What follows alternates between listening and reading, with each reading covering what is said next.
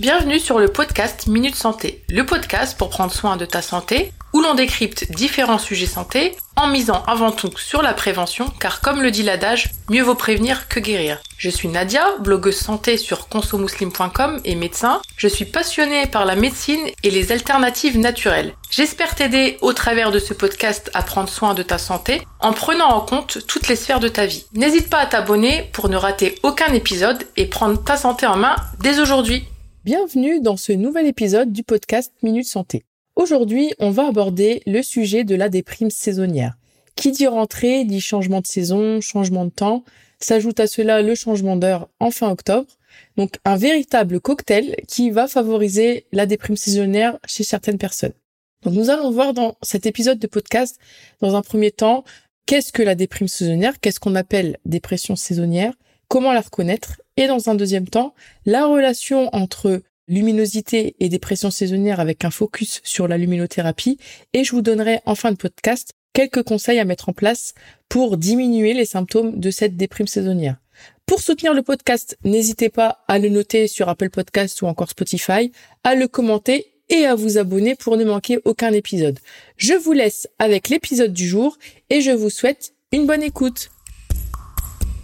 Dans cette première partie de podcast, on va voir ce qu'est la déprime saisonnière et comment la reconnaître. Donc la déprime saisonnière, elle touche environ 10% de la population. Elle est encore appelée trouble affectif saisonnier. Et en fait, pourquoi elle est appelée comme ça? C'est une dépression qui est définie à partir d'un modèle chronobiologique. Donc ici, le rythme qui est retenu, c'est un rythme circannuel, ça veut dire qui est étendu sur une année. Donc il s'agit donc d'une dépression saisonnière si l'apparition, mais également la disparition des symptômes, qu'on va voir après, coïncide avec un moment particulier de l'année. Donc le plus fréquemment, les symptômes, ça c'est vraiment dans la plupart des cas, commencent en automne pour atteindre leur apogée en hiver et on note une amélioration progressive de ces symptômes à partir de fin décembre, début janvier, quand les journées euh, commencent à se rallonger pour arriver à une disparition complète des symptômes au printemps. Ça, c'est le cas le plus fréquent. Mais ces symptômes, ils peuvent aussi apparaître à une autre période de l'année. C'est pour cela qu'il faut préférer le terme dépression saisonnière plutôt que dépression d'automne ou encore dépression hivernale. Parce que ça peut arriver que euh, les symptômes arrivent euh, dans le sens inverse. C'est-à-dire que on observe les mêmes symptômes, mais au passage à l'été. C'est moins fréquent, mais ça arrive. Donc, pour pouvoir parler de dépression saisonnière, il faut qu'il y ait eu au moins deux épisodes sur deux années différentes. Donc on peut pas parler de dépression saisonnière si vous reconnaissez ces symptômes sur une seule fois. Il faut qu'il y ait au moins eu deux épisodes sur deux années différentes. Si on est en présence d'un épisode unique, donc on peut pas conclure fermement à une dépression saisonnière. Comment on reconnaît la dépression saisonnière? Quels sont les symptômes d'une dépression saisonnière? Donc euh, certains symptômes doivent vous mettre la puce à l'oreille. Qu'est-ce qu'on peut observer? On peut observer une grande fatigue, une fatigue très importante qui va être plutôt invalidante un état vraiment d'inertie. Enfin, la personne va réussir à rien faire ou ça va être très difficile pour elle de faire des choses. Et on a aussi une absence d'émotion, de désir qu'on appelle anédonie. Donc la personne va avoir plus de mal à faire les activités euh, qu'elle a du plaisir à faire d'habitude. On peut aussi avoir une augmentation anormale du temps de sommeil qu'on appelle hypersomnie. À côté de cela, au niveau alimentaire, ça va être des compulsions alimentaires avec généralement c'est la plupart du cas, c'est pas forcément systématique, une attirance particulière pour les aliments sucrés ou les aliments à index glycémique élevé. Donc euh, il peut avoir aussi du coup une petite prise de poids associée, mais c'est pas systématique. En fait, en gros, si on pouvait résumer, on pourrait qualifier de cet état de pseudo-hibernation. Il a été mis en évidence dans certaines études une relation entre la luminosité et la dépression saisonnière. En fait, il y a un lien entre la durée journalière euh, d'exposition à la lumière et l'intensité de la dépression. Elle survient dans les cas les plus fréquents en début d'automne et ça, ça va coïncider justement avec le raccourcissement des journées et donc avec une diminution de la durée journalière de luminosité. Donc euh, la luminothérapie, elle va être intéressante justement et euh, c'est vraiment la thérapie de la dépression saisonnière par la lumière n'est plus à démontrer. Le traitement par la luminothérapie, il peut se faire de deux manières. Soit grâce à la lumière naturelle, quand cela est possible, soit grâce à la lumière artificielle. Et l'optimal, c'est de faire les deux, en fait, de combiner les deux. Donc, lumière artificielle et lumière naturelle. Ce que je recommande généralement aux personnes qui sont sujettes à la déprime saisonnière, c'est de sortir le plus possible en extérieur pendant les périodes de luminosité dans la journée. Par exemple, ça peut être de marcher 30 minutes en extérieur tous les jours. Quand il y a du soleil, autant en profiter. Et par contre, si c'est couvert, de marcher un peu plus que 30 minutes pour profiter de la lumière. Bon, après ça, c'est le cas idéal. Euh, les gens qui sont mobiles euh, ou qui travaillent euh, de chez eux, s'ils ont les moyens, bah, profiter de cette période pour partir en voyage dans des pays où c'est plus lumineux et où là où il y a plus de soleil. Bon, ça, c'est pas à la portée de tout le monde. Donc, pour les autres, je vous conseille fortement de faire une luminothérapie, surtout si vos symptômes sont assez invalidants et prononcés, à l'aide d'une lampe de luminothérapie justement pour diminuer ces symptômes désagréables. Donc, veillez également à ce que la pièce que vous occupez le plus souvent soit bien éclairée à cette période de l'année. Alors, une luminothérapie, ça se fait pas n'importe comment. Il est nécessaire d'avoir des bonnes conditions. Donc déjà, tout va dépendre du modèle de la lampe que vous aurez. Il y en a qui sont plus ou moins puissantes et ça, ça va faire que le temps d'exposition sera différent. Donc, la durée d'exposition, elle sera en fonction de l'intensité d'éclairement de votre lampe. Et vraiment, d'un modèle à l'autre, ça peut varier de 15 minutes à 2 heures, par exemple. Donc, à vous euh, de voir en fonction du modèle que vous choisirez, en fonction du temps que vous avez. Par exemple, si vous la placez dans votre bureau et que vous avez un poste plutôt administratif, eh ben, vous pouvez prendre une qui a moins de puissance, donc qui sera moins cher généralement, et vous exposer euh, pendant deux heures. Par contre, si vous êtes quelqu'un de pressé, vous avez un travail où vous n'êtes pas très fixe et que vous pouvez y allouer que 15 minutes par jour pendant votre petit déj, par exemple, là, il peut être pertinent de plus investir dans une lampe qui va coûter plus cher, mais qui sera plus intense et du coup où il y aura besoin d'un temps d'exposition moindre. La zone à exposer généralement c'est celle des yeux. Bon, généralement on met tout le visage devant la lampe. Faut s'exposer le matin, idéalement après le réveil, mais si ça reste dans la matinée c'est pertinent. L'idéal c'est de la commencer dès début septembre, voire même euh, fin août. Après, c'est pas parce qu'on a raté le coach du début septembre qu'on peut pas commencer dès maintenant. C'est jamais trop tard. Quand même, par précaution, avant de commencer votre luminothérapie, si vous n'en avez jamais fait, il faut quand même que le diagnostic de déprime saisonnière ait été posé par un médecin. Pourquoi? Il faut pas passer à côté d'un autre diagnostic et il existe des contre-indications à la luminothérapie. Donc c'est bien de refaire un petit check-up avec votre médecin traitant. Donc c'est pas une liste exhaustive, mais il y a des contre-indications ophtalmo. Donc il y a certaines pathologies ophtalmo qui vont contre-indiquer la luminothérapie. Les gens migraineux, ça peut leur causer des crises de migraine. Donc vraiment, c'est du cas par cas. Et il est donc nécessaire de vérifier cela avec votre médecin traitant. Et il faut également être vigilant sur la qualité de la lampe. Allez pas acheter euh, un truc sur euh, AliExpress parce que voilà, vous allez vous exposer, c'est vos yeux qui vont être exposés. Donc, faudrait pas euh, sous couvert de vouloir faire des économies, vous bousiller la santé. Donc, en fait, faut vous dire que si vous êtes sujette ou sujet à la déprime saisonnière, c'est un investissement. Donc, même une lampe de 200 euros, faut, faut pas vous dire, je vais l'utiliser cette année. Vous allez l'utiliser toute votre vie à chaque période sensible, en fait. Donc, c'est un investissement. Alors, pour les petites lampes, je fais un petit focus parce que souvent on me demande euh, sur Instagram ou sur les réseaux sociaux quelle lampe je préconise. Je préconise aucune marque en particulier, mais je vais vous donner quelques indications pour vous guider. Parce qu'il y a vraiment différents modèles de lampes. Il y a les panneaux lumineux, il y a les casques. Et comme encore une fois, les prix peuvent paraître chers, mais c'est un bon investissement quand vous savez que vous allez l'utiliser chaque année en prévention. Moi, à titre personnel, j'en ai une toute simple Philips Franchement, si le modèle existait encore, je vous l'aurais conseillé, mais malheureusement, elle est plus en vente. Elle est vraiment simple. En fait, c'est la seule que j'ai testée, donc je pourrais pas vous conseiller objectivement une autre marque de lampe.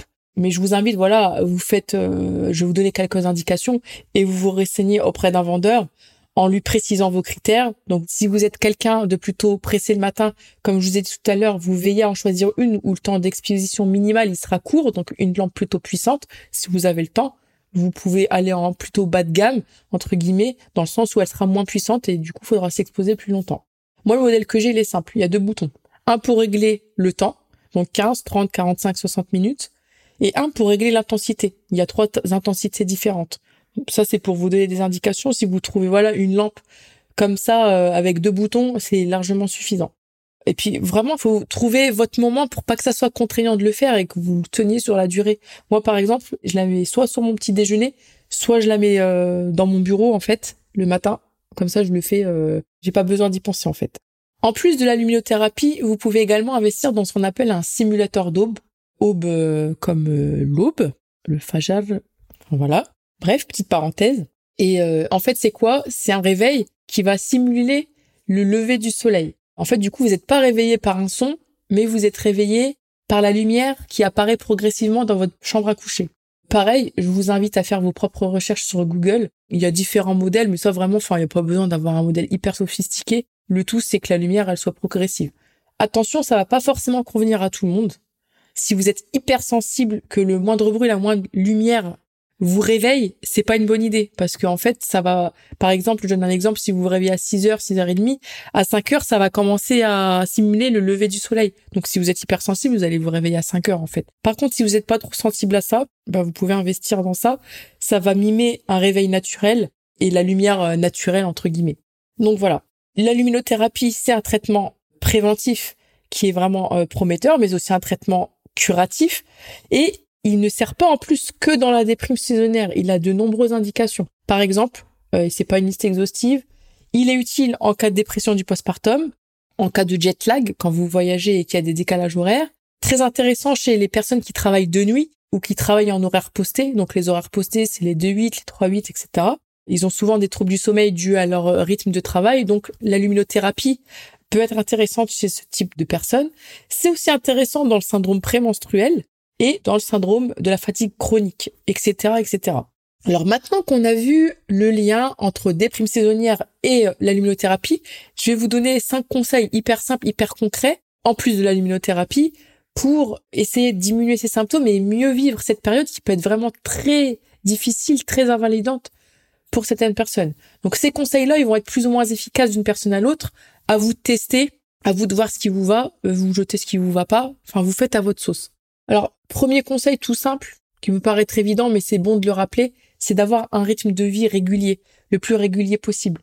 Parce que si vous surajoutez à tout ça euh, un rythme de vie anarchique, vous allez accentuer vos symptômes. Deuxième conseil, et ça rejoint un peu le premier, c'est d'avoir une bonne hygiène du sommeil.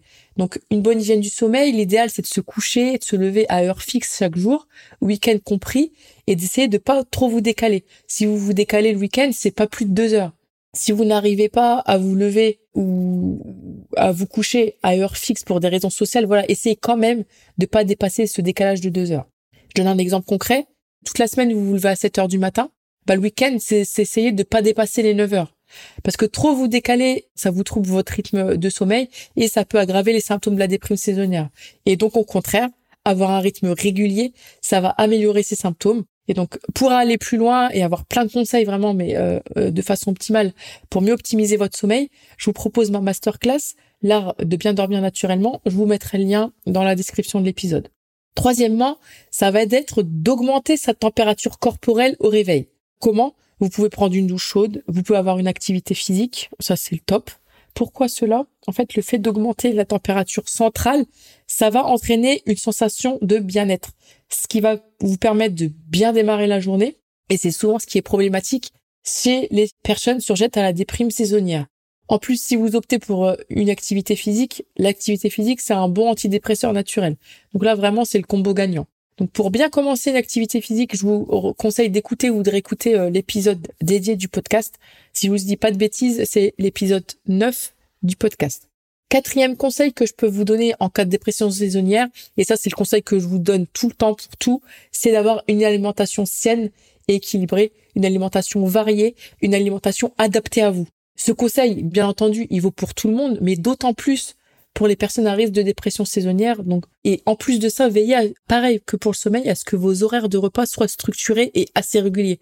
Après, pas de psychorigidité, hein, je vous demande pas de manger à midi pile euh, tous les jours, mais vous voyez l'idée. C'est pas un jour je mange à midi, un jour je mange à 14 heures. C'est bien d'avoir une régularité aussi de ce côté-là. Cinquième conseil, c'est le fait de ne pas vous isoler. Quand on a la déprime, quand on est en dépression, on a tendance à s'isoler c'est important de s'entourer et surtout de bien s'entourer, que ce soit vos parents, votre famille, votre moitié, vos amis, du moment que cela soit des personnes bénéfiques pour vous. Évitez autant que possible quand vous êtes dans cet état-là les personnes négatives. En fait, ça va déteindre sur vous et si vous êtes déjà affaibli, bah c'est pas le moment de s'entourer de ce genre de personnes. Ou essayez au moins de restreindre les visites, enfin de les voir le moins possible.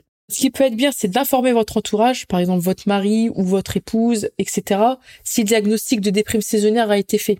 Et d'expliquer ou de faire écouter ce podcast à la personne qui vit avec vous, parce que ça leur permettra de mieux vous comprendre et aussi de mieux vous soutenir et d'éviter dans le jugement ou euh, d'avoir des paroles inappropriées. Sixième conseil, c'est de faire tout ce qui peut favoriser votre bien-être. Il n'y a pas de recette miracle. Je vais pas vous dire euh, faites ci, mélangez, faites une potion magique. Non, c'est des choses simples. Adopter un rituel journalier, même hebdomadaire. Ça peut être de la spiritualité. Enfin, la spiritualité, je veux forcément vous la conseiller. Ça peut être euh, d'avoir un planning spirituel, un peu de dhikr. Le dhikr, c'est très bénéfique dans ces situations-là. La lecture du Coran, se rapprocher d'Allah. Enfin bref, vraiment, ce que vous avez l'habitude de faire, si vous avez l'habitude de rien faire, bah, essayez d'introduire petit à petit des actions dans ce sens-là et passez du temps à faire des choses qui vous font plaisir et qui vont vous augmenter votre bien-être. Des petits exemples, et c'est pas exhaustif encore une fois, lire un bon livre, boire un chocolat chaud, vous promener dans un parc, passer du temps avec vos enfants, prendre un bain. Bon, c'est pas écologique, ok, parce qu'on me le dit souvent quand je préconise ça, mais si vous faites une fois par an, c'est pas un problème. Si ça vous fait du bien, vous pouvez le faire sans culpabiliser, etc., etc. Voilà, vous pouvez vous faire un petit listing. Moi, je préconise souvent ça à mes patients. Je dis que c'est de la psychologie de comptoir, mais ça marche bien. Je leur fais faire un petit listing. Je leur dis voilà, vous vous listez, vous faites un brainstorming, plein d'actions que vous aimez faire habituellement, et vous, vous restreignez pas en fait. Vous écrivez vraiment tout, tout, tout. Et quand vous êtes dans des périodes comme ça, un peu de mou, ben vous piochez dans cette liste et vous faites quelque chose en fonction du temps que vous avez. Si vous avez cinq minutes, bah, vous prenez une tâche qui dure pas longtemps. Si vous avez euh, une heure, et ben là prenez quelque chose qui prend du temps et puis euh, faites-vous plaisir. Septième et dernier conseil, ça va être de prévenir plutôt que de guérir. Donc après, voilà, c'est de, de rentrer dans ce cercle de luminothérapie, de le faire systématiquement, symptôme ou pas symptôme. C'est pas parce qu'il n'y a pas de symptômes qu'il faut pas faire la luminothérapie. Justement, on fait la luminothérapie en amont pour éviter la survenue des symptômes. On n'attend pas la survenue des symptômes pour la faire. Et c'est d'essayer de vivre le moment présent. Voilà, c'est d'essayer euh, de pas trop conjecturer sur l'avenir parce qu'on n'est pas sûr de vivre, hein, tout simplement. Pas trop ruminer sur le passé. Et puis d'essayer de faire une association positive, parce que ça, on le retrouve souvent chez les personnes qui sont sujettes à la dépression saisonnière, c'est qu'ils ont une, sorte d'association très négative avec l'automne et l'hiver. Et du coup, euh, dès que cette période arrive, il y a une sorte d'anxiété anticipatoire, et vraiment, enfin, ça va être le commencement de leurs symptômes. Donc voilà, je leur dis aux gens, trouvez des associations positives, parce que oui, il y a plein de choses. Quand on n'aime pas l'automne et l'hiver, il fait froid, il fait nuit tard, on peut ne pas aimer beaucoup de choses, mais on peut aussi aimer beaucoup de choses. Et de vous concentrer sur ces choses-là, ça va vous permettre d'appréhender cette période de l'année sous un autre angle, plus positif que celui que vous aviez avant. Un petit exemple, enfin moi je donne des exemples un peu bateaux. Hein. L'hiver, au lieu de dire il fait froid, il fait nuit tard, c'est la déprime, vous pensez à une couette, parle souvent du chocolat chaud. Regardez une série, les beaux paysages d'automne, etc., etc. Vous voyez, il y a des choses jolies et positives qui vont se rapporter à ces périodes-là et c'est de vous créer vos propres associations positives. Et enfin, j'aurais tendance à vous dire de pas culpabiliser. N'ayez pas honte d'être comme ça pendant cette période de l'année. N'ayez pas honte de mettre un nom sur votre mal-être saisonnier et faites les causes. Donc les causes, faites le traitement préventif sans attendre encore une fois que les symptômes arrivent entourez-vous de personnes bienveillantes et suivez les conseils que je vous ai donnés, Inch'Allah. Donc, ça vous permettra de passer ce cap automne-hiver en toute sérénité, Inch'Allah. On a vu dans cet épisode ce qu'était la dépression saisonnière, comment la reconnaître, sa relation avec la lumière, ainsi que quelques conseils pour en diminuer les symptômes, comme s'exposer à la lumière, augmenter sa température corporelle au réveil en prenant une douche chaude ou en ayant une activité physique, ou les deux, manger sainement, favoriser votre bien-être, vivre le moment présent, bien dormir et surtout bien s'entourer.